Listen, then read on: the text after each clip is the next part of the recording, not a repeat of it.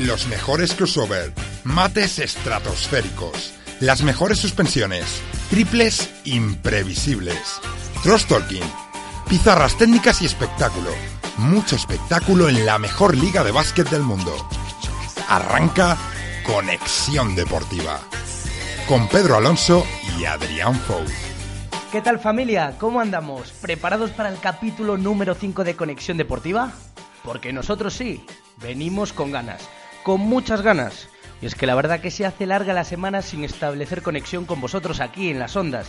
Así que prepararos y desconectar. Desconectar de todas vuestras preocupaciones porque nos metemos ya de ya en materia. Y es que la semana viene cargadita. Seguimos viviendo días históricos en la NBA. Que si Russell Westbrook, que si LeBron James, que si Stephen Curry. Y es que la verdad que estos pájaros siguen haciendo de las suyas. Los Warriors, por ejemplo, han puesto la directa y parece ya complicado esto de frenarlos.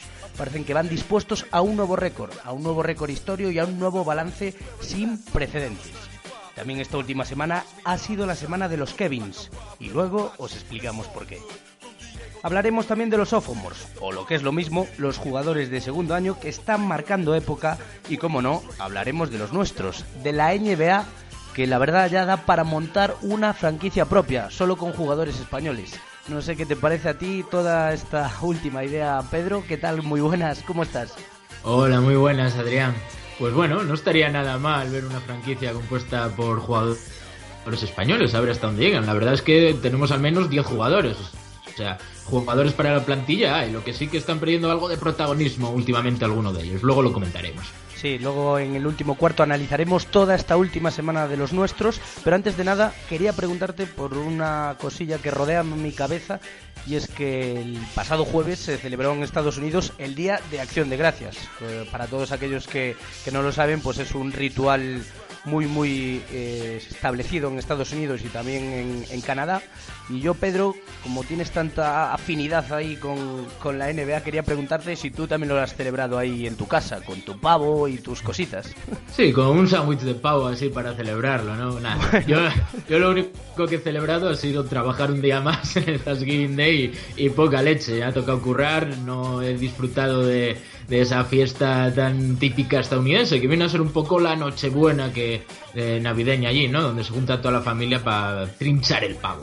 Pues yo tampoco, tampoco he podido, he podido celebrarlo de, de, ninguna manera muy especial más que con una pizza de jamón y queso. Mientras no le eches piña, está bien la pizza.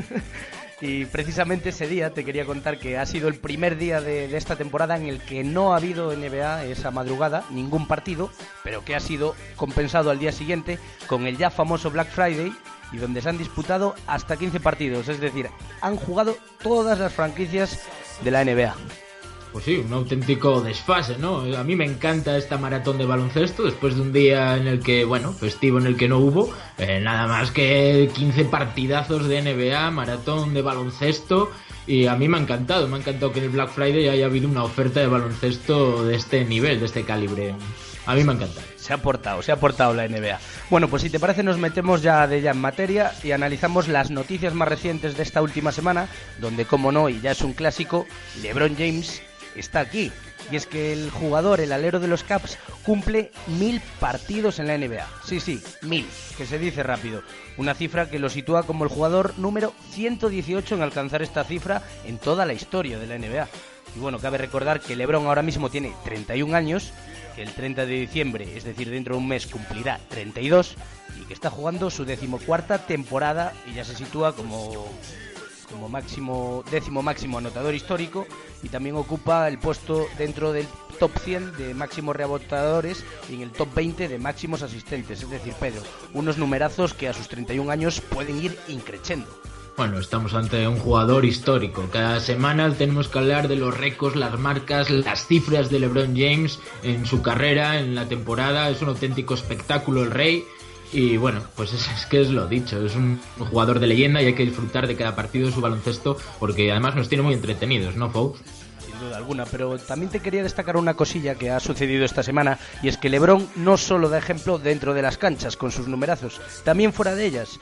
Y es que hace unos días condenó el reciente tiroteo que se produjo en la Universidad de Ohio State, a la que está muy, muy unido y es que terminó con un nuevo tiroteo en Estados Unidos, uno más, ya van unos cuantos, ya por desgracia empieza a no ser noticia, y es que este tiroteo terminó con nueve jóvenes heridos y con un fallecido, el loco, es decir, el, atacante de, tal, de tal hecho que Lebron pues una vez más volvió a condenar. Sí, a través de las redes sociales. LeBron es un jugador muy apegado al aspecto social, sobre todo allí de, del estado de Ohio, de donde él es natal. recordamos que es de Akron. Y bueno, tiene muchos vínculos con Ohio State. De hecho, eh, eh, fue en Thanksgiving Day, el día en el que tuvieron libres todos los jugadores de la NBA, a disfrutar de, Game, ¿no? El partido de fútbol americano colegial entre Ohio State y Michigan, que por cierto se llevó a Ohio State. Y estuvo ahí con todos sus compañeros de los Cavs animando a, a dicha universidad. Y bueno, ahora una vez más una muestra de apoyo a la sociedad, a la que se siente muy ligado LeBron James y bueno, la verdad es que hay que condenar este tipo de hechos que, como comentabas, ya dejan de ser noticia en Estados Unidos, nos tienen demasiado acostumbrados a este tipo de fatalidades. Dejando a un lado este inciso, si te parece, retomamos ya otras noticias mucho más alegres y mucho más emotivas, como es, por ejemplo, la de Russell Westbrook y los triples dobles, algo que ya parece ir implícito. Y es que el base de los Thunder ya promedia un triple doble por partido esta temporada, Pedro. 31 puntos, 10 rebotes y 11 asistencias de promedio, ¿eh? Una auténtica barbaridad. Algo además que hasta ahora solo ha conseguido un tal Big O, ¿no? De Big O, Oscar Robertson, que llegó a promediar eh, casi 31 puntos, 12 rebotes y medio y 11 asistencias y media en una temporada. Así que en esos parámetros se está moviendo Russell Westbrook, en algo completamente histórico. Y es que ya lleva 8 triples dobles eh, conseguidos esta madrugada ante los Knicks, que en un duelo eh, contra Derrick Rose bastante bonito, ¿eh? Dos jugadores, dos bases físicos y bueno, ya es el tercero seguido y vamos a ver hasta dónde puede llegar Russell Westbrook, un auténtico animal estadísticamente hablando. Sí, con este ha logrado el, triple doble número 45 de su carrera. Billy Donovan ya se rinde a sus pies y dice que tiene que estar en el Hall of Fame. La verdad es que es muy joven, veremos hasta dónde puede llegar, pero para que se hagan una idea de lo complicado que es lograr un triple doble, esta madrugada que se enfrentó a los New York Knicks, pues hemos sacado un dato muy curioso y es que los Knicks han logrado 7 triples dobles en los últimos 25 años. para que se hagan una idea. Lo que hace Westbrook en, en, en 20 partidos lo hacen, lo hacen los Knicks en 25 años.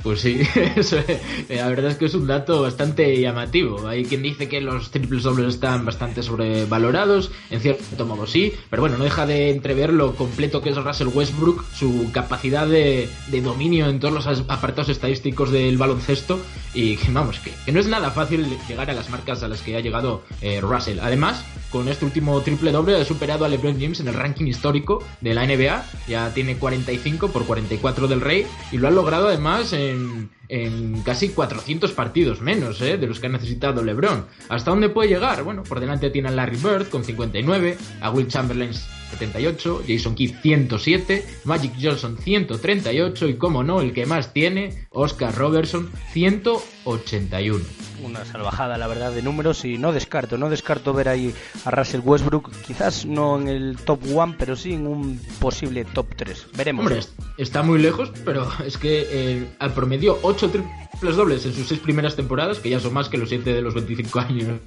de New York Knicks, pero es que ahora mismo lleva una racha de 37 triples dobles en más en los últimos 140 y pico partidos.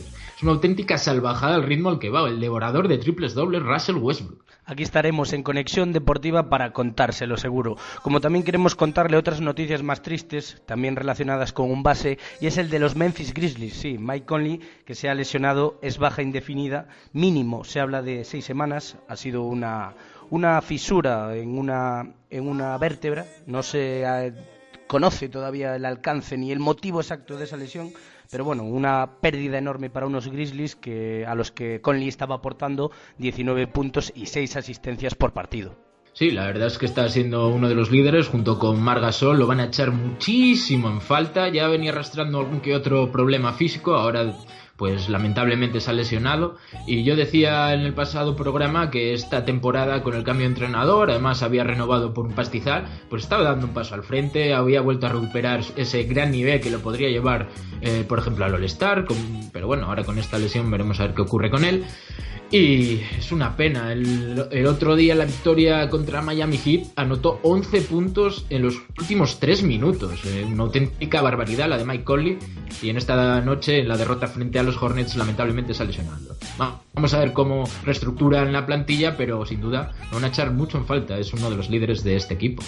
Avanzamos en este primer cuarto, si te parece, de conexión deportiva y nos metemos en rumores.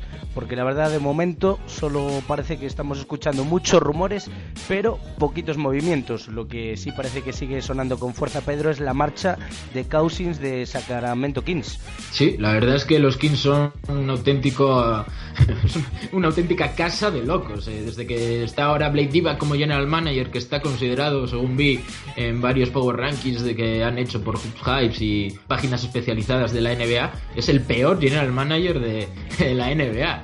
Y motivos hay. Eh, eh, Caspi de momento no se habla con su entrenador con Joeller, también es otro que podría abandonar la franquicia de Sacramento. Eh, Rudy Gay también está en el disparadero de salida, muy criticado, otro que podría abandonar la franquicia. Yo creo que lo de Cousins ya es que está bastante cansado, por un lado, de perder, sigue en, una, en un equipo que desde que llegó no obtiene un balance positivo y además de que se le critique tanto por ello, porque no deja de hacer actuaciones individualmente escandalosas, pero claro, su equipo no gana y él yo creo que está bastante harto, le apetecerá ir ya con la edad que tiene, eh, digamos que ya sus mejores años en la NBA eh, ya han empezado, pues querrá ir a un equipo ganador, a por anillo. Pues sí, eh, otros que también se habla mucho estos días son de los Wizards, que también son un poco la misma cara de la moneda, pero en la conferencia este y es que ahora mismo, se, a, excepción de John Wall y Bradley Bill, parece que jugadores como Gortat o el propio Otto Porter podrían tener los días contados en la, en la franquicia de Washington, donde la verdad termina siendo, bueno, termina, sigue siendo un, un drama desde que llegó eh, Scott Brooks al banquillo de, de los Wizards. Sí, la verdad es que John Wall y Bradley Bill, que de hecho fueron los, líderes en la pasada madrugada, Bill con más de 30 puntos para vencer precisamente a Sacramento Kings, dos auténticas casas de locos que se enfrentaron eh, anoche. Y bueno, eh, la verdad es que sí, el talento real que tienen son John Wall y Bradley Bill, que mucho se comenta que no tienen muy buena relación. Más allá de eso, eh, pues como comentas, ahora han puesto a todos absolutamente en el mercado. Yo veo que falta un poco de talento. Scott Brooks, de, de momento, una auténtica decepción, como comentabas vamos a ver estos Wizards, porque hay otra franquicia también, Fog, que están hablando de posibles movimientos, que ya lo comentamos en pasados programas, que es Minnesota Timberwolves, que parece que están en busca de un jugador veterano.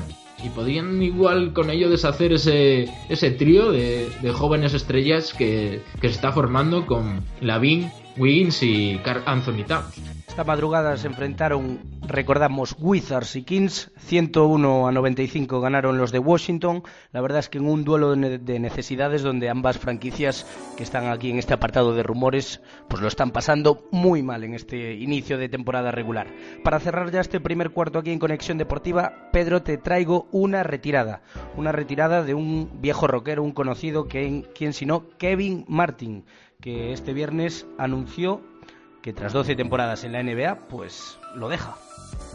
Sí, la verdad es que precisamente Kevin Martin sus mejores años los pasó en Sacramento Kings. En la temporada 2008-2009 llegó a promediar casi 25 puntos por partido y se había envuelto en traspasos llamativos con McGrady, eh, acabando Kevin Martin en Houston, eh, posteriormente con Harden, cuando Harden acabó en los Rockets, eh, fue Kevin Martin el jugador que viajó hasta, hasta los Thunder, donde ahí ya empezó a tener problemas físicos y la temporada pasada jugó con los Wolves, con San Antonio Spurs, pero finalmente ha tenido un pobre rendimiento estas últimas campañas, muchos problemas físicos, como decía antes, que han precipitado su retirada a los 33 años. Eso sí, un anotador prolífico, un, gran tirador, con una mecánica un tanto extraña, ¿no, Paul?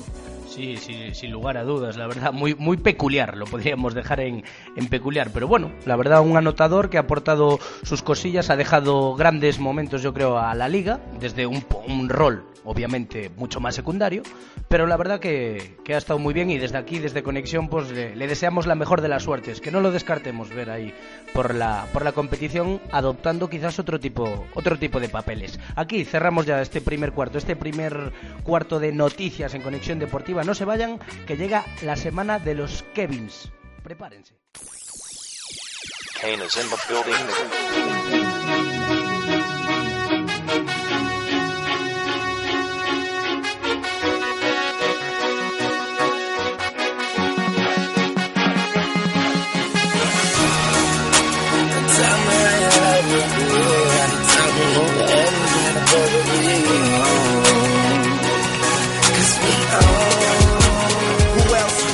Abrimos ya este segundo cuarto aquí en Conexión Deportiva y como bien comentábamos es semana de Kevins. Y más que nada porque esta semana ha habido dos galardonados, tanto en la conferencia este como en el oeste, con nombre propio y no son otros que Kevin Love y Kevin Durant.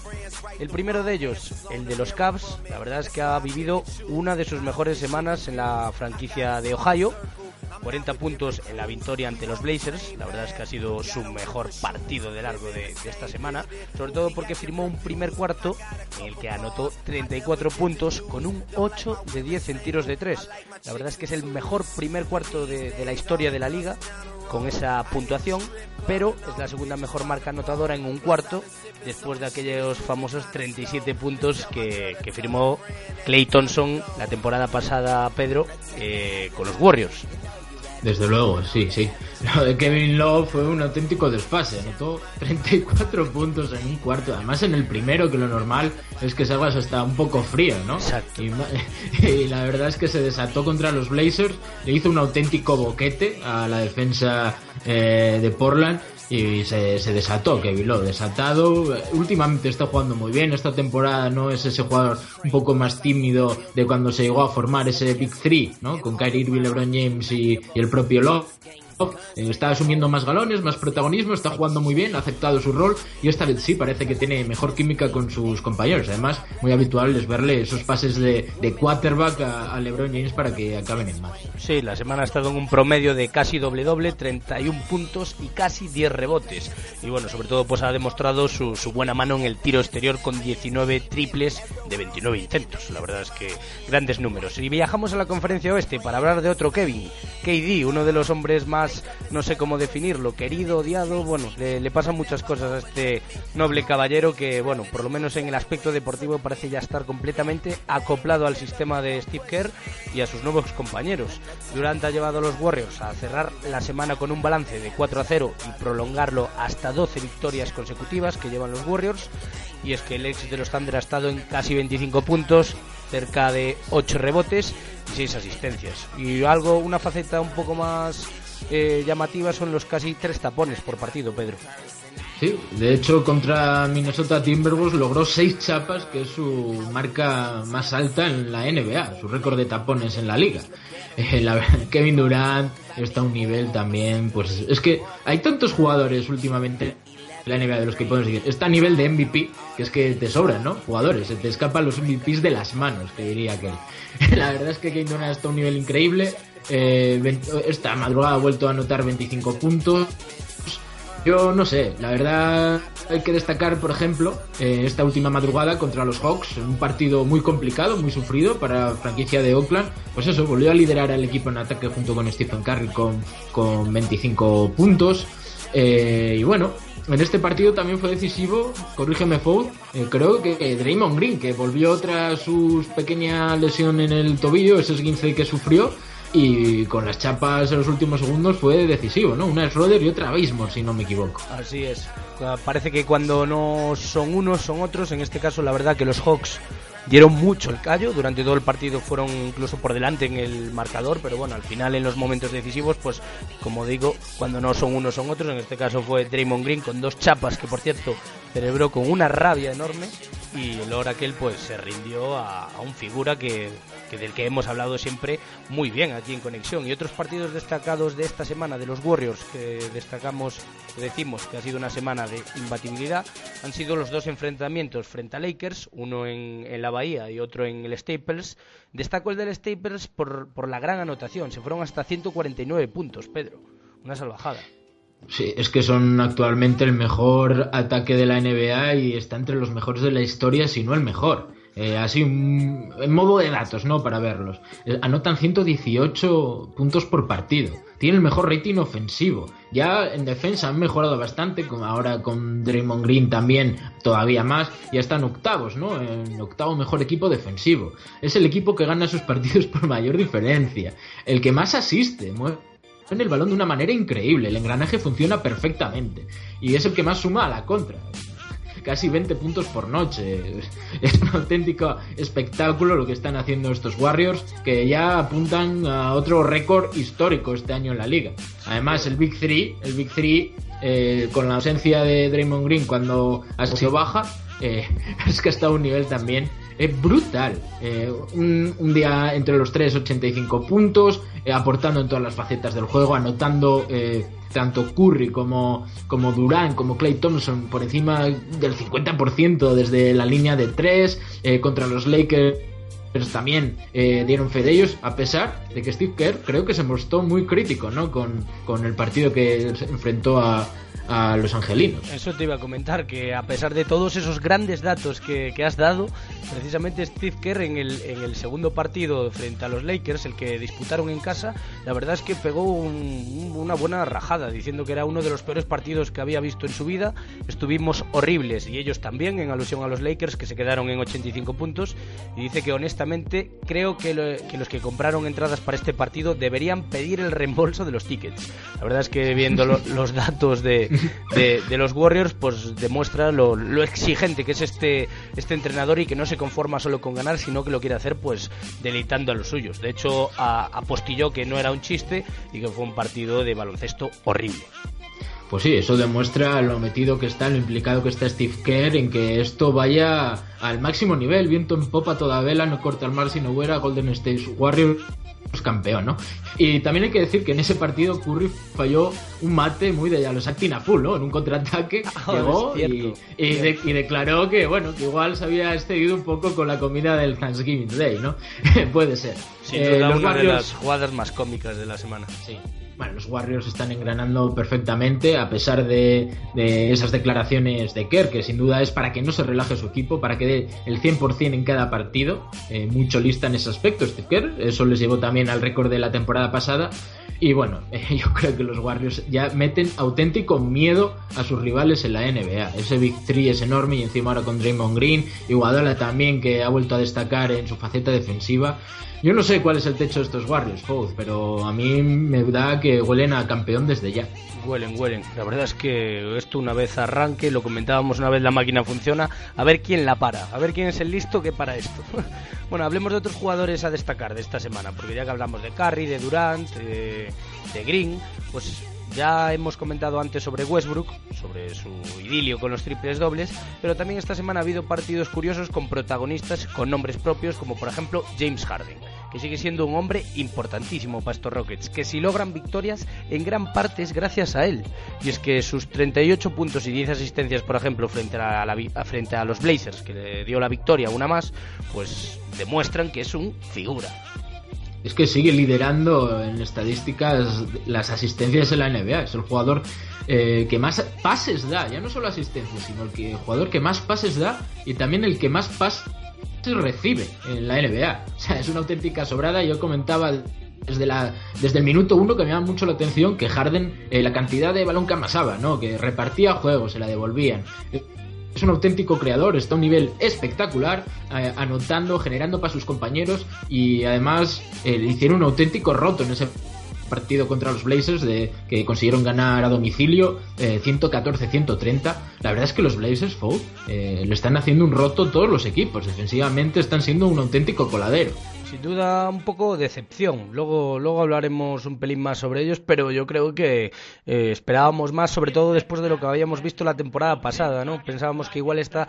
podría ser de consolidación, teniendo en cuenta los grandes eh, jugadores que son Damian Lillard y CJ McCollum, pero bueno, parece que las cosas no siempre pueden salir, pueden salir bien. Y de hecho, en ese partido contra los Rockets, entre los dos anotaron 55 puntos, que no está nada mal.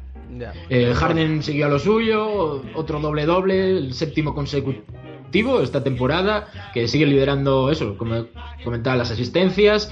Y también se enfrentó esta semana contra los Kings, en un partido en el que los Rockets, de nuevo, demostraron que les gusta mucho eso del lanzamiento de tres. Lanzaron 50 triples, estableciendo un nuevo récord de triples lanzados en un partido NBA. Intentaron intentaron 15 triples más que tiros de dos puntos. Eso es una auténtica salvajada. Y encima se llevaron en el partido. No pudo aguantar ese ritmo de triple el Sacramento Kings. Sí, un nuevo triple doble más para Harden también, que al estilo Westbrook, pues es el líder sin lugar a dudas de, de estos Rockets. También me gustaría hablar de otro nombre propio, es de Marcus Cousins, que antes hablábamos sobre rumorología de traspasos, pero lo que es un hecho es que es un crack. La verdad, si los Kings están ahí, gran parte es porque este jugador, su rendimiento y sus repertorios, pues se suceden. En este caso fue frente a los Nets. Los Kings ganaron 122-105 y el figura pues anotó 37 puntos, 18 en el último cuarto y capturó 11 rebotes. Y lo más curioso es que eh, se marcó un 4 de 5 en tiros de 3.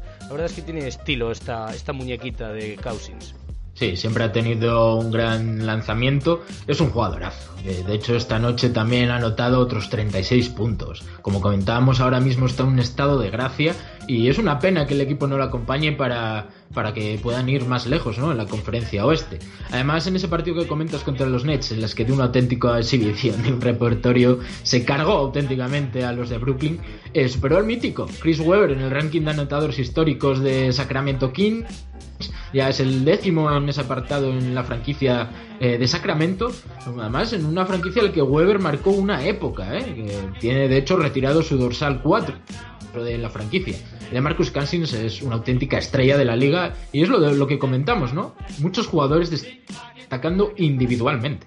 Sí, no, sin lugar a dudas, pase lo que pase, se vaya o se quede, este jugador eh, pues marca y marcará un, una época en estos Kings, pese a que a, nivel de éxitos nada, pero me refiero en, aspectos individuales, como por ejemplo entrando en el top 10 ya, ¿no?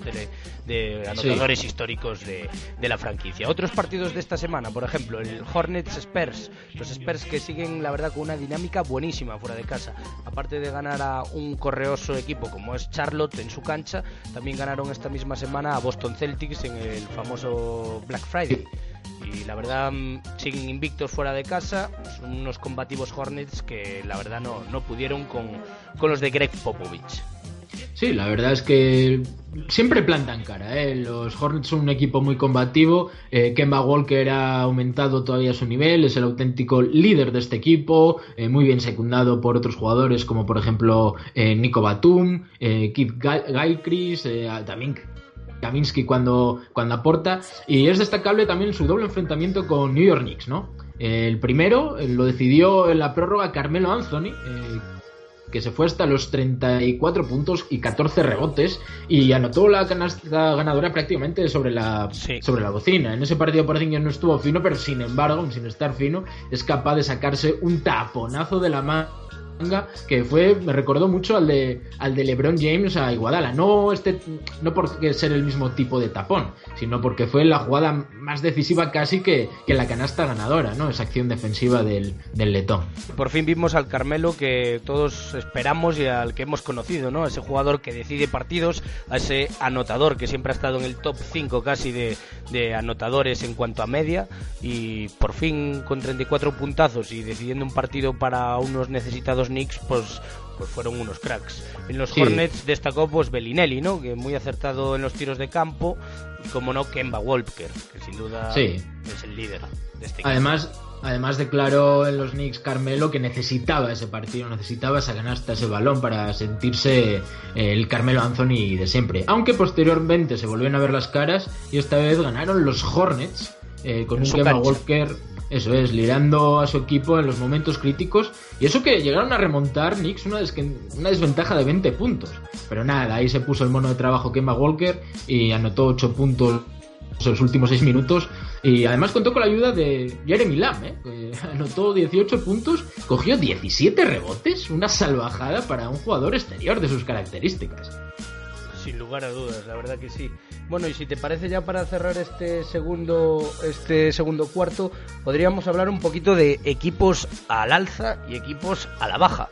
Porque la verdad esta semana no hemos traído en partidazos de la semana a los Clippers, porque para mí, sin duda, pues son uno quizás de los equipos que están un poquito ahí a la baja después de lo que habíamos visto en este inicio de temporada, que eran el mejor equipo en la conferencia oeste. Han bajado un poquito sus prestaciones, es difícil rendir al nivel de estos Warriors, es verdad. Y otros que para mí están un poquito a la baja también en el este, en este caso, son los Hawks, también llegaron a estar líderes de conferencia, pero también han bajado un poquito el pistón en, las últimas semanas. Sí, así es. En los Clippers, la verdad, han perdido dos partidos seguidos contra rivales de la conferencia este bastante asumibles, eh, entre unos los Indiana Pacers, que por cierto, es un equipo que últimamente ya empieza a dar muestras de mejoría, pero vamos a los Clippers, es cierto, han bajado un poco el pistón. Eh, y bueno, aún así es que es muy difícil competirle a tanto a los Golden State Warriors como a San Antonio Spurs. Es que llevan los Warriors una racha de 12 partidos eh, seguidos ganados, eh, San Antonio 10 seguidos fuera de casa, domicilio, eh, no hay quien los bata. Y claro, es difícil llegar a esos números. Últimamente sí que es cierto que han jugado peor. Y los Blazers, como comentabas, en el oeste se han dado un auténtico batacazo y todo pasa por la defensa. Han sido una auténtica sangría. Le han cogido un poco la, eh, digamos, la clave, el, truco a estos Portland Blazers que esperábamos, como decías, una temporada de consolidación y parece que, de momento están decepcionando. Y en el este los Hawks, pues ha bajado también sus prestaciones Dwight Howard y con ello los Hawks, ¿eh? se han venido un poco como un polvorín hacia abajo. Sí, un Dwight Howard que por cierto esta semana eh, protagonizó una de las anécdotas negativas en su regreso al Staples Center. Recordemos que jugó allí con los Lakers, pues bueno, fue abucheado y terminó el partido, el que perdió, por cierto, los Hawks. Y bueno, se encaró con aficionado de la grada, el que retó a bajarse y a, unos, no sé, qué pretendía Howard, si un, face to face, pero bueno, que este no es el Howard que queremos ver, sino el que vimos en este inicio de temporada y el que Van der Holzer fue capaz de, recuperar en el este. Otros equipos para mí al alza, los ya mencionados, mencionados Warriors y Spurs, yo querría destacar en el este los, los Raptors, que después después de una semana pasada que sufrieron mucho ante la entidad de los rivales que les tocó medirse, han vuelto un poco a la senda del triunfo y ahí están, a rebufo de esos Cavs.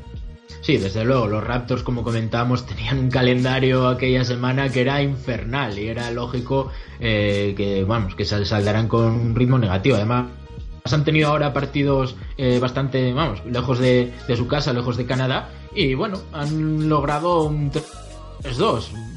De momento ha vuelto ya también otra vez de Rosen a recordarnos al de las primeras semanas, no a ese nivel tan explosivo, pero sí que ha contado también mucho con la ayuda de Kyle Lowry, ¿no? que ahora ha vuelto a desplegar su mejor nivel, y también por destacar un poco a los Celtics, ¿no? que habían pegado un bajonazo estas últimas semanas, ahora han vuelto a recuperarse con un gran Isaiah Thomas que encima ha recibido elogios de, de todo un Allen Iverson, que ha dicho que lo está vigilando, que le sigue muy de cerca, y le ha comentado eh, Isaiah Thomas que, que es un honor porque él dice que intenta ser como Allen Iverson. La verdad es que son dos jugadores eh, de unas características en cierto modo similares, ¿no? Muy bajitos para lo que es la NBA, pero dos grandes anotadores, dos auténticos jugones. Isaías es Dios, la verdad es que tiene un estilazo y me mola muchísimo. Me encanta ese jugador y bueno, qué decir de Iverson, ¿no? La verdad es que muy curiosa esa anécdota que nos comentas, Pedro. Pues nada, si te parece cerramos aquí el segundo cuarto porque viene ya de ya Luigi para hablar un poquito de los sophomores, que la verdad nos están sorprendiendo en este inicio de temporada.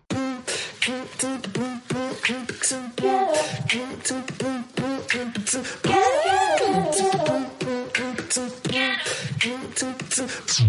got that. Be more in me, yeah, that's my problem.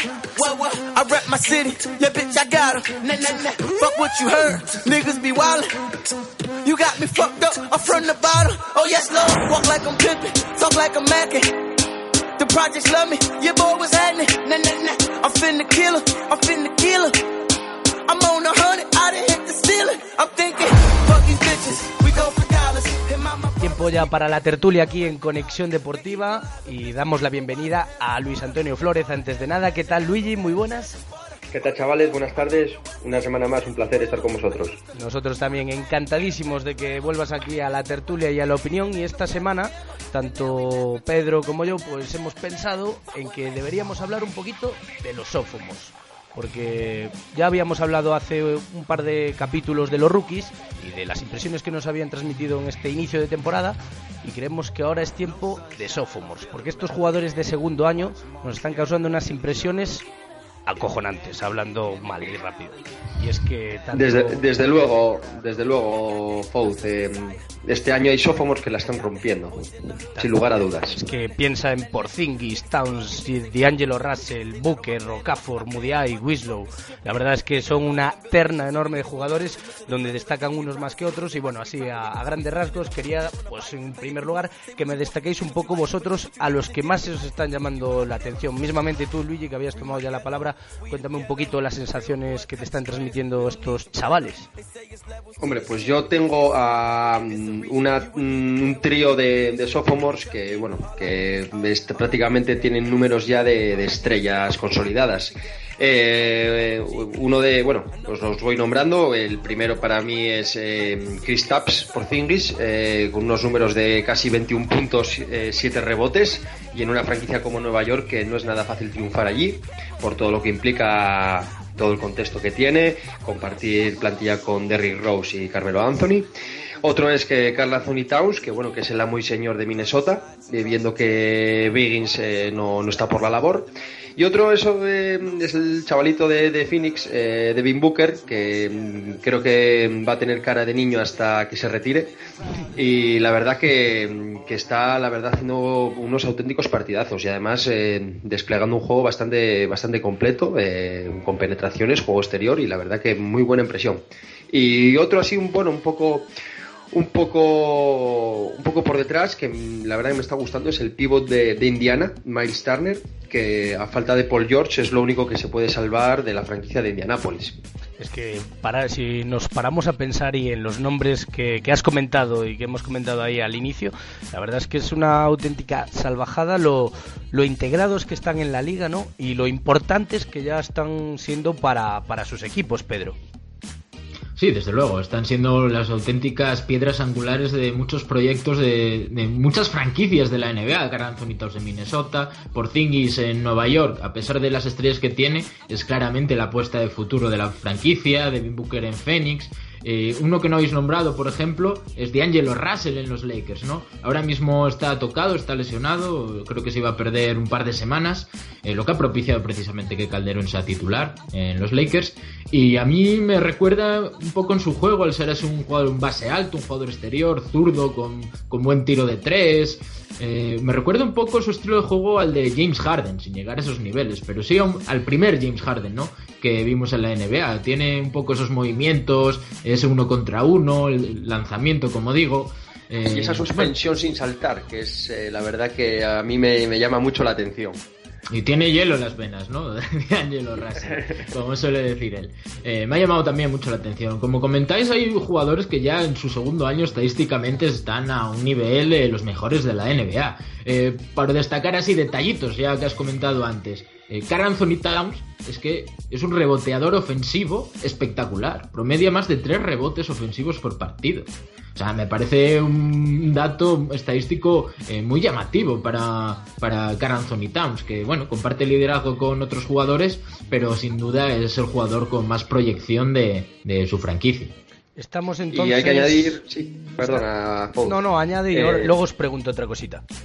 Sí, que mm, por añadir un poco de mérito a lo, de, a lo que está haciendo Carl Anthony Towns, eh, recordar que un poco, bueno, el, el, quinteto de, de Minnesota el quinteto titular hablando, ¿eh? ¿eh? tiene una media de edad que pasa por poco los 23 años. Eh, es algo mm, increíble lo que está haciendo eh, rodeado de la inexperiencia que, tiene alrededor, ¿no?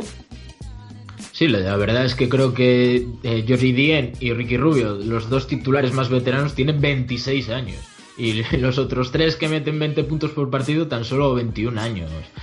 es una auténtica salvajada. Y bueno, claro, es, es, un proyecto de futuro, claramente. Lo único que esperamos un poco más de evolución, ¿no? Ver esta temporada. Lo hemos visto en jugadores como Lavin, pero no lo hemos visto como equipo, ¿no? De una forma global.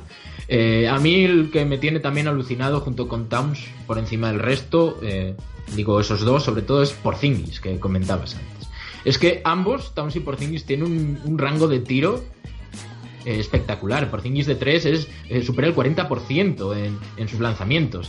Eh, fuera de la zona, siendo un jugador de 2.21, es que tiene unos recursos increíbles. Recuerda mucho también, por comparar, ¿no? Siempre que se habla de jugadores jóvenes tendemos a comparar con lo que ya hemos visto. Un poco al Novitsky, ¿no? Así un jugador alto con anotación exterior que, que también puede penetrar y además es un gran taponador también, el letón. Entonces, chavales, ¿creéis que estamos ante la mejor generación de sophomores de, de la historia de la NBA o que vosotros recordéis? Eh, tú, Luigi, ¿qué opinas? Hombre, de la historia es mucho decir y claro, habría que, habría que examinar un poco el archivo, ¿no? Pero, pero desde luego la, la jornada de, de Sophomores, eh, desde luego, eh, contrasta mucho con la decepción de los rookies de este año, ¿no? Eh, yo también, bueno, también hay decepciones, por ejemplo, quería nombrar un poco a, Bobby Portis de, Chicago Bulls, que si bien el año pasado tuvo actuaciones bastante notables, eh, este año está siendo bastante discreto, quizás un poco eclipsado por, bueno, por un poco los jugadores de los que se ha rodeado este año, ¿no? Yo quizás destacaría en también no decepciones, pero sí en sorpresas es Mario Gesson ya. Recordemos el ex del Barça que el año pasado tuvo ahí una irrupción, bueno, normal para lo que viene siendo un rookie, pero que este segundo año le he visto un poco ya apartado. Se hablaba y he leído cosas en que al chaval tiene problemas un poco para para bueno, para adaptarse un poco a la jerarquía y, y al equipo y no sé, Pedro, ¿qué opinas tú sobre Mario Gesson, ya que recordemos que en el Barça era un fantástico triplista, bueno, un excelente jugador? Sí, además físicamente da unos brincos brutales. Era un jugador que cuando lo veías en Europa dices, se va a adaptar perfectamente la NBA por condiciones. Ese tiro exterior, es capaz de penetrar hacia muchos mates, eh, bandejas, no sé. Da el perfil de jugador de la NBA y de momento, como comentas, no se está adaptando además a una franquicia joven en la que a priori debería encajar. Es bastante sorprendente. También hay otros jugadores que han perdido protagonismo respecto a su temporada rookie, como comentaba antes Luigi, por ejemplo, Yalil Okafor, ¿no? En Filadelfia, que ya eh, ha sido suplente en bastantes partidos, eh, ha bajado sus minutos de juego a 20, y bueno, también tiene que ver con la irrupción de Joel Embiid, ¿no? El, rookie de los Sixers. Y otro que también ha perdido protagonismo es, eh, por ejemplo, los, los rookies de los Detroit Pistons. Por un lado está el Johnson, que no ha jugado ningún partido titular, promedia tan solo 15 minutos. Eh, yo tenía muy buena pinta, dejó detalles ya la temporada pasada de que podía ser un gran jugador y este año no está contando con, con la confianza de Van Gandhi. Y Marjanovic, por ejemplo, que llegó después de aquella temporada, ya es un jugador más veterano, ¿no? Con su trayectoria en Europa, pero hizo una buena campaña en San Antonio Spurs, se fue por un dineral a, a los Pistons y está jugando los minutos residuales en, en la franquicia de, de Van. Volviendo al tema de Okafor, yo creo que es más un problema, bueno, pues de, de overbooking ahí en la pintura y más teniendo en cuenta pues como decías, la, la irrupción de Joel Embiid, que está, bueno, es candidato clarísimo a rookie del año y le, va a costar. Es verdad que a veces yo creo que también los jugadores pueden pecar un poco de, confianza en el sentido de he hecho un gran año y un gran primer año y como que eso ya me va a dar un poco de, ventaja a la hora de, competir por, por, un puesto, por ejemplo, en este caso con Joel Embiid, que se, lo ha comido con patatas para... Segura, seguramente, eh, o bien Nerles no o bien eh, Yalilo Okafor eh, sean carne de traspaso más temprano que tarde en, Filadelfia. Seguramente. Es, lo, que yo, es, lo que yo creo. Sí, yo también. Además son piezas muy apetecibles, ¿no? Dos jugadores jóvenes, con talento, que deberían progresar y por el que pueden sacar eh, piezas importantes a cambio en una posición que la que comentáis tiene un overbooking. Y más encima cuando llegue el número uno del presente draft, Bobby Simmons, que bueno, que es un alero que también puede jugar de la PIP. Bueno, y volviendo a la pregunta de antes, la, reformulo un poco, Pedro. Eh, para ti, desde que tú tienes uso de, conciencia o sigues la, NBA, ¿para ti esta es la mejor generación de sophomores? No, yo creo que no. Eh, yo creo ya la segunda temporada, recuerdo del draft de 2003, con LeBron James, Carmelo Anthony, Dwayne Wade, Chris Bosh, de aquellas también eh, buenos, buenos números de David Ware, recuerdo, también del alero de, de, los Dallas Mavericks, que luego desapareció un poco del mapa, Josh Howard. Eh, no sé, eh, había bastantes jugadores que ya eran muy protagonistas y algunos de ellos han marcado época, como por ejemplo LeBron James y un poco también en, menor medida, pero también Dwayne Wade, ¿no? Yo creo que esos dos jugadores son dos Hall of Fames de, de, tomo y lomo. Habrá que ver también de lo que son estos capaces habrá que ver. dentro de, los que, de 10 años. Eso es. Ah, hombre, yo lo que veo es que aquí también hay mucha cantidad, sobre todo, eh, productiva, ¿no? De buenos jugadores. Estamos por Zingis, Booker, que es un anotador increíble, espectacular. Como decía D'Angelo Russell, otro que no hemos hablado mucho, que es titular, es Mudiay en, los Nuggets, que, eh, bueno, tiene que corregir esas pérdidas de balón que ya le lastraban la temporada pasada, un poco ese tiro exterior, pero ya es un jugador importante que además en defensa siempre se aplica muy bien. Eh, al menos para ser un base titular en la liga le da de largo. Y, otro jugador que también ha ganado protagonismo un poco es Kaminsky, ¿no? Que, que los Hornets, Hornets eh, digamos que de todos ellos es el que está en la franquicia un poco más ganadora de, de, de, los la tanqueta. que hemos repasado, ¿no? Porque la mayoría de ellos han caído en franquicias en las que pueden eh, sobresalir porque no tienen, digamos, grandes aspiraciones en, la NBA.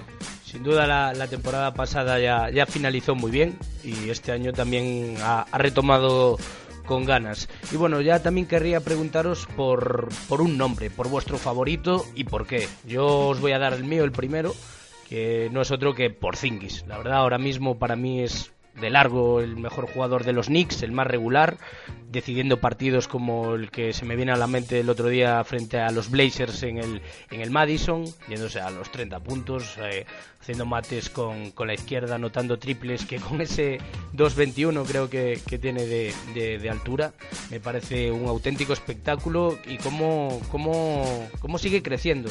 Para mí un serio candidato a, a jugador más mejorado de la temporada y sin lugar a dudas, sin, cortarse un pelo, vamos. Eh, da igual que esté Derrick Rose, que esté eh, Carmelo Anthony, que aún así, como comentamos esta semana, decidió un, un, gran partido para, para, los Knicks, pero ojito con Porzingis.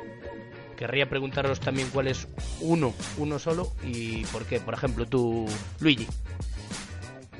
Hombre, como has elegido primero, me has quitado al bueno de Kristaps. Puedes, puedes también. ¿eh?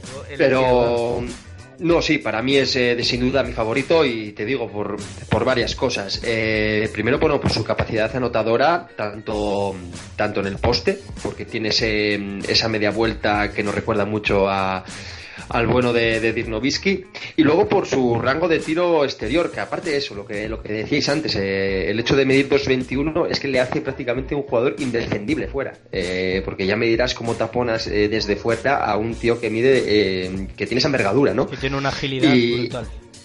Exactamente, y, lo que decíamos, eh, cuando llegó a la liga, bueno, pues, eh, bueno, no sé si recordáis los abucheos que hubo cuando, cuando fue elegido por Nueva York, que vamos, de, nadie, nadie, lo que de, de, Blandengue y este, eh, este año hemos visto unos tapones, eh, además es que no se, no se achican de nadie. Muchas veces es, verdad, es objeto de póster, pero, pero bueno, pero hay que estar ahí y que, y que un jugador, ya, bueno, ya ver a un jugador de, de esa edad Mm, de, con tan poca experiencia en la mejor liga del mundo, con ese desparpajo, mm, solo hace presagiar cosas buenas, la verdad. ¿Y tú, Pedro? Bueno, yo coincido plenamente lo que habéis dicho. Me encanta Porzingis. Me es muy difícil quedarme entre con uno entre Towns y Porzingis. Pero bueno, yo para variar voy a dar mis razones por qué Carl Anthony Towns, ¿vale?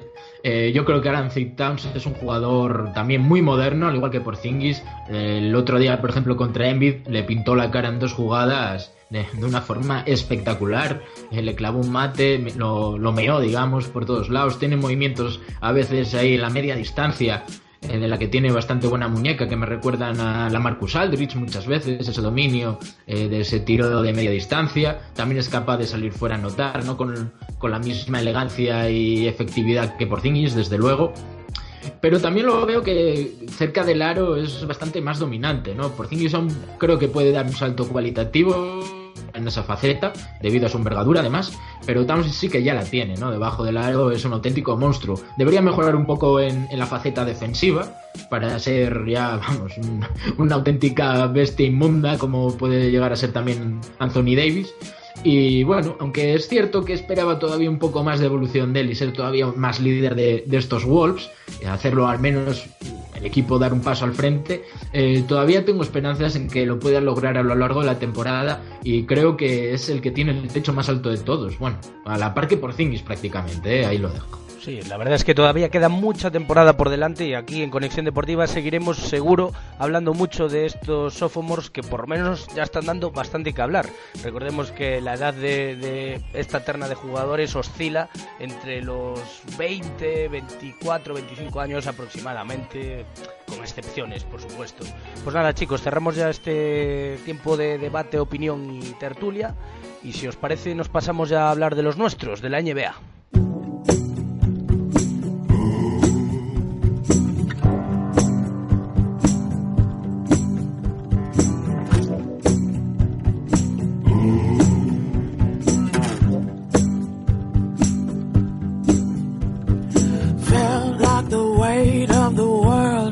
on my shoulders. Pressure to break or retreat. Pues abrimos ya este último cuarto aquí en Conexión Deportiva para hablar de los nuestros, sí, de la generación NBA, que como comentábamos al inicio del programa ya dan prácticamente para montar su propia franquicia, chavales.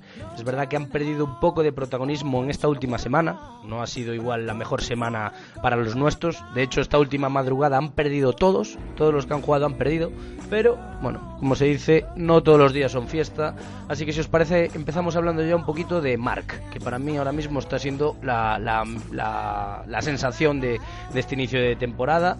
Lo estamos viendo, yo creo, más suelto que nunca. El cambio de entrenador, ya lo habíamos comentado en otros programas, le ha venido fantástico. Esta misma semana hemos visto un tremendo duelo y pique con Hassan Whiteside. Y la verdad es que para mí sigue siendo ahora mismo nuestro, nuestro mejor arquero. Pedro, ¿qué valoración haces tú de nuestro Margasol? Pues sí, desde luego. Además sigue enchufando triples como si estuviese comiendo pipas. Es una cosa espectacular. Eh, contra Whiteside vimos, como comentabas, un duelo y un pique preciosos, enormes. Eh, hay que destacar que en el partido de ida, entre comillas, porque se enfrentaron dos veces esta semana, jugaron en Tennessee, en la cancha de los Grizzlies, y ganó Miami Heat. Eso sí, el pivote español borró al center de, Miami, lo dejó en tan solo 4 puntos y 12 rebotes, además estuvo desquiciado Hassan, y, pero bueno, eh, además se quejó del arbitraje, dijo que cada vez que echaba la cabeza para atrás Margasol le pitaban falta y que no podía ser. Y bueno, el Samboy donde habló, pues donde suele hablar siempre, el de Samboy digo, habló donde suele hablar siempre, que es en, en la cancha, ¿no? Y al día siguiente, viajando allí a, a Miami, pues se fue hasta los 28 puntos, 6 asistencias y eso, con dos triples más para la colección, que eso es una auténtica salvajada. A ver el concurso de triples, yo cada semana lo repito por si no se ha quedado claro. Bueno, ese día lo comentamos al primer cuarto con, con Coley, que, que se fue hasta los 21 puntos y metió 11 en los últimos 3 minutos.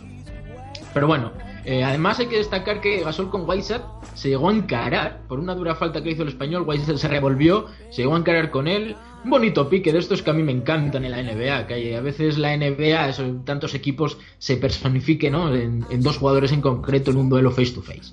Para ti, Luigi, sé que eres un gran seguidor también de, de Mar Gasol. No sé qué, valoración haces de esta última semana de, del center de los Grizzlies.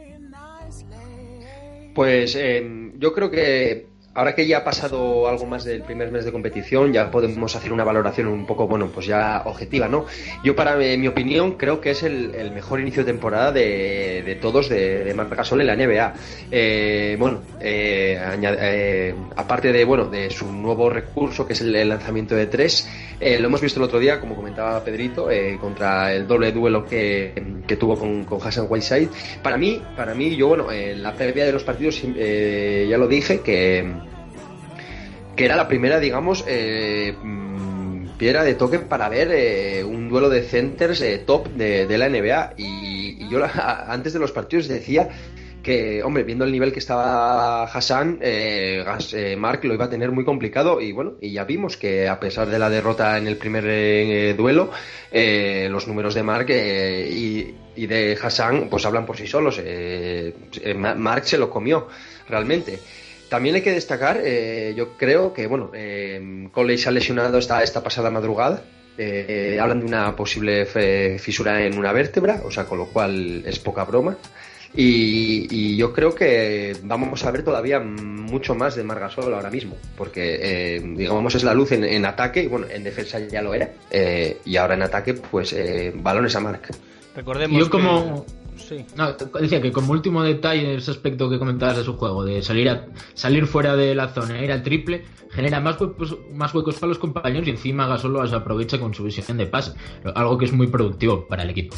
Desde luego que David Fitchell, el nuevo entrenador de los Grizzlies, le ha hecho mucho bien a, este jugador que precisamente en una entrevista concedida a, As eh, destacaba que ya está pensando también en, la selección española.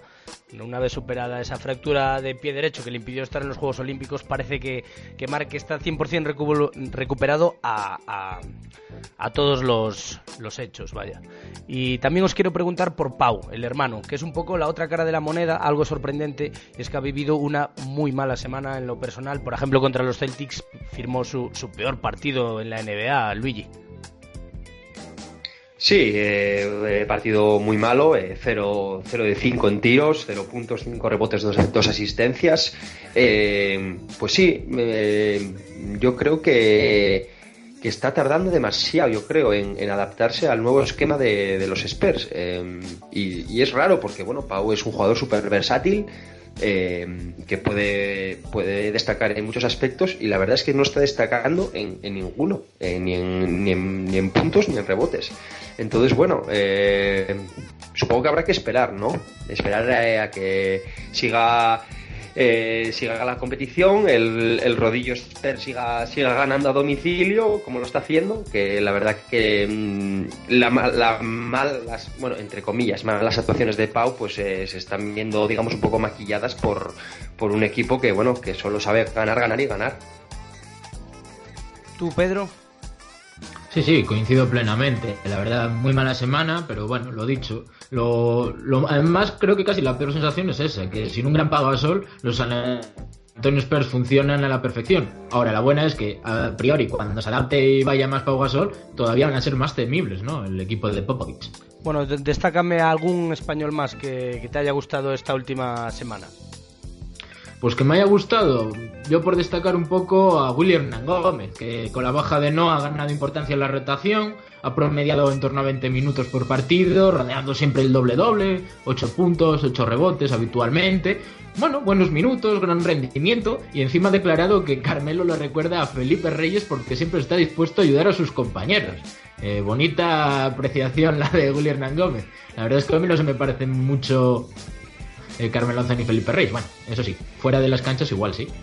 Y tú, Luigi, destácame también a otro español que te haya gustado dentro de lo que ha sido esta semana para los nuestros en la NBA.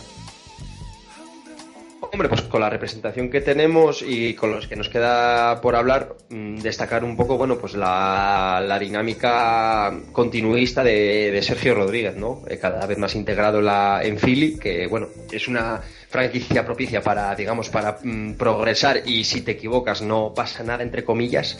Y también destacar un poco en plan negativo, bueno, pues lo de siempre un poco Ricky Rubio, ¿no? Ayer se quedó el último cuarto en el banquillo. Eh, mm, yo sigo diciendo lo que va a ser objeto de traspaso esta temporada. Mm, cada vez estoy más convencido, cada vez tiene menos peso.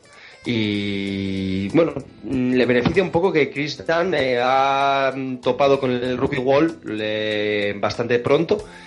Y, pero es que aún así eh, tampoco se está beneficiando de ello, ¿no? Entonces, bueno, eh, para mí es la eterna incógnita, Ricky Rubio. Veremos, a ver, yo retomando un poco lo del Chacho, destacar que esta semana ha vivido su primera suplencia como jugador de los Sixers y fue frente a Chicago. Eh, que por cierto se quedó sin anotar en ese partido. Aún así recuperó la, titularidad contra Cleveland y lo que sigue dejando son destellos pues, de su clase. No hay highlight de, los Sixers en el que no veas una asistencia sublime de, un Chacho Rodríguez que a mí me encanta. Me encanta este tipo de jugadores que igual no necesita o no aporta tanto desde la anotación, pero sí desde el espectáculo y la NBA no es otra cosa más allá que puro espectáculo, Pedro. Sí, ah, la verdad es que aporta muchísimo espectáculo. Además, esta semana también ha estado bien desde la línea de tres. Pero bueno, también ha recuperado la titularidad porque su enemigo número uno en la NBA, con el que ya coincidió en los Blazers y le quitó el puesto, fue Jared Baylis, en los Blazers de Macmillan, con el que incluso se insinuó. Recuerdo en aquella época que pudieron haber tenido un altercado en un entrenamiento. No, se ha y recuperó, recuperó la titularidad. Eh, por el otro lado, lo que comentáis de Ricky es que encima ha tenido los tiros libres, una semana infalible, ha estado bien, anotó todos los tiros libres, pero eso es el único aspecto positivo que destacar de Ricky. Cada vez asume menos tiros, a veces se, va con cero puntos. Bueno, el Chacho sí que es cierto que ya se ha enfrentado a sus primeros partidos más irregulares, como comentabais, ¿no? Y también yo quería destacar otro aspecto negativo, ¿no? De nuestros españoles, y es la mala semana para Brines, que ha perdido también su sitio en la rotación, se ha limitado a jugar minutos residuales encadenando partidos sin anotación y todo se debe a la vuelta de Anthony Moore que le ha relegado a ese rol eh, muy, muy secundario y bueno, ha perdido, digamos, esa importancia en la plantilla de triplista, de capaz de anotar los tiros abiertos jugando 15 minutos, ahora prácticamente nada para Brins. Pues para mí, sin duda, otro que está muy fuerte junto con Margasol y para mí ahora mismo es el segundo mejor español de, esta terna que, tenemos en la competición es Sergi Vaca, que a pesar de que su equipo sigue palmando partidos, es de lo más regular de, su equipo y exceptuando una mala noche contra los Ams, individualmente pues sigue siendo un, portento tanto desde la línea de tres como además con sus clásicos ya tapones y bueno, su anotación en líneas generales que está casi en 15 puntos. Luigi, ¿qué te parece a ti, Serge? Serge cada vez más, más consolidado en, Orlando, es una franquicia para ello. Eh, tiene un peso específico bastante importante. Y bueno, lo que comentabas tú ahora un poco, ¿no? Eh, aparte del, tiro de tres, que bueno, se le ve muy, muy consistente, tiene también un tirito de 5 o 6 metros que, mm, de recibir y tirar, que la verdad que le está dando muy buenos resultados tanto a él y, cuando entran, eh, Orlando, Orlando lo, nota. Una franquicia joven, Ibaka es un, es un jugador con, experiencia, con años ya en la liga, en una franquicia ganadora como era OKC. Y, y ahora en Orlando, pues un poco eh, es un, uno de los referentes, tanto en, eh, en ataque bueno, y en defensa, sobra decirlo. Pero desde luego que Serge eh, le está viniendo muy bien este cambio de aires. Sin duda, yo creo que el cambio de equipo le ha venido genial, ¿no? Sí, sobre todo además porque yo creo que Frank Vogel en Orlando es un tipo bastante inteligente y ha vuelto, digamos, esa faceta de Ibaka de cerrojo, ¿no? Eh, del promediando tres tapones en las últimas semanas, eh, casi 15 puntos, va más Ibaka, como comentáis, ganando más peso, más protagonismo, una franquicia en la que está destinado a hacerlo. Y ya para casi cerrar, hablamos de Nicola Luigi, que sé que también eres un, gran seguidor de Nicola Mirotic, que esta semana pues un poco más de lo mismo, una de cal y una de arena. La semana pasada comentábamos que se había venido bastante arriba debido a la gran racha de los Chicago Bulls en esa gira por el, por el oeste, pero esta semana incluso se ha llegado a especular un poco sobre un posible regreso al Real Madrid. A mí me parece un poco ya eh, desorbitado hablar ahora mismo de, eso, no creo que se lo plantee de ninguna de las, de las maneras. Mm, para mí, o sea, bueno, es una opción prácticamente irrealizable que Mirotic vuelva al, Madrid, básicamente. Eh, bueno, lo primero por sueldo y lo segundo por proyección en la liga. Eh, vale, vale, mm, que Mirotic es un jugador bastante inconsistente, eh, muy irregular, eso te lo compro, pero, pero es un jugador joven con muchísima experiencia. No hay que olvidarlo que, que Mirotic llegó como rookie a la NBA, pero con un bagaje en Europa eh, increíble, que muchos, los, muchos lo quisieran para, para entrar en esa liga, ¿no?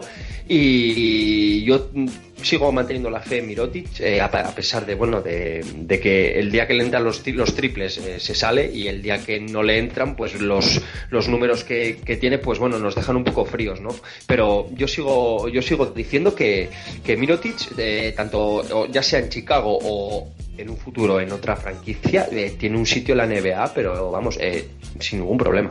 Por cierto, Pedro, y el que nos transmite muy buenas noticias desde Los Ángeles es José Manuel Calderón, que ante las bajas de D'Angelo Russell, como hemos comentado anteriormente, pues ha jugado bastantes partidos de titular, en torno a 20 minutos por, partido, anotando triples y bueno, ya más allá de lo que aportaba desde el banquillo, aportando experiencia a sus compañeros, también en la cancha ha demostrado que está para jugar minutos. Sí, he recibido algunos elogios de, Walton por su papel. El otro día anotó cuatro triples contra OKC, es decir, sigue anotando esos triples, esa muñeca sigue en funcionamiento, no, no está retirada para, ni mucho menos. Y ha promediado, como comentas, 8 puntos, 4,6 eh, asistencias eh, desde que es titular.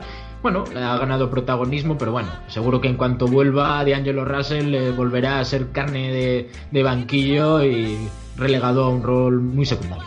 Bueno, y ya para cerrar, mencionar a Juan Hernán Gómez, hermano de Willy, que la verdad es de los, de los que más ha ido perdiendo protagonismo en cuanto a minutos, a anotación. Había dejado algún detalle curioso con los Nuggets, recordemos aquellos piques con KD, que se dice pronto, pero Juancho pues parece que ha perdido protagonismo e importancia para Mike Brown y veremos a ver si con el paso de, los partidos se le vuelven a dar oportunidades a este joven talento para mí que, tiene mucho que, que decir en la liga. ¿Algo más que añadir, chavales?